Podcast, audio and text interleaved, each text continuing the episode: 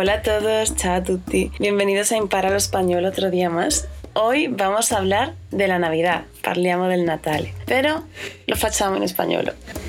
Teniendo en cuenta que estamos en el 2020, este año tan complicado, a veces es un poco difícil orientarnos hacia esta época que siempre es de felicidad y de alegría con el optimismo habitual, ¿no? Pero bueno, es cierto que seguimos teniendo niños en las familias. Con un poco de suerte hemos pasado más o menos bien esta época. No todos, lo sé, pero intentamos, si no ya alegrarnos de lo que hayamos podido sobrellevar, cargarnos de energía, de fuerza y de buenas vibraciones para el año que viene, para el 2021. Así que un poco pensando en eso y en que siempre nos hace falta vocabulario navideño, he decidido que ese fuera el podcast de hoy. ¿Qué hacemos en Navidades? En Navidades casi todos yo creo que nos reunimos con la familia, aunque no a todo el mundo le gusta. A mí me parece muy divertido tener villancicos en casa. En mi casa suenan villancicos todo el día y montamos el árbol de Navidad, aunque lo montamos muy tarde. Normalmente aquí en España llegan a montar el árbol incluso en el puente de diciembre, que esto es pues a primeros, entre el 6 y el 9. Y en mi casa lo hemos montado antes de ayer.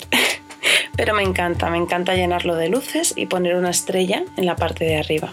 Además, el día 25 por la mañana estará rodeado de regalos que nos hacemos unos a otros, lógicamente, como si fuera Papá Noel que viene a vernos. Y antes los poníamos en una bota. Colgábamos pequeñas botas de tela por todo el salón y llenábamos las botas de cositas. Conservamos una tradición el día de Reyes y es eh, por la noche el día 5 de enero dejamos zapatos esto es, cada uno deja un zapato suyo, o el pie derecho o el pie izquierdo, y sería donde vamos a colocar sus regalitos. De manera que por la mañana buscas tu zapato y tienes tus regalos. Antes montábamos siempre el Belén, el portal de Belén. Ahora no lo hacemos porque tenemos gatos y tiran todas las figuras, pero era una tradición muy bonita. Una cosa que no me gusta son las compras navideñas. Está todo el mundo en la calle haciendo lo mismo. Este año, por la situación tan particular que estamos viviendo, hay mucha menos gente, pero igualmente no es cómodo. Aún así, hay que apoyar al comercio, así que yo creo que todos deberíamos, en la medida de lo posible, salir y hacer alguna comprita.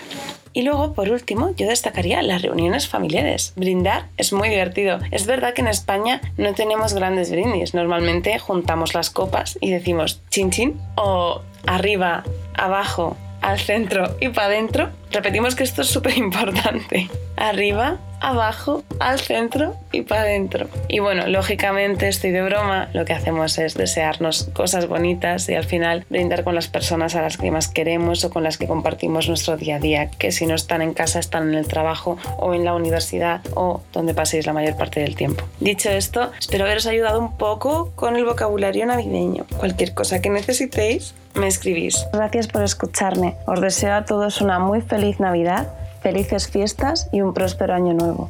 Vi auguro a tutti un buon Natale, ci vediamo presto. Grazie. Ciao!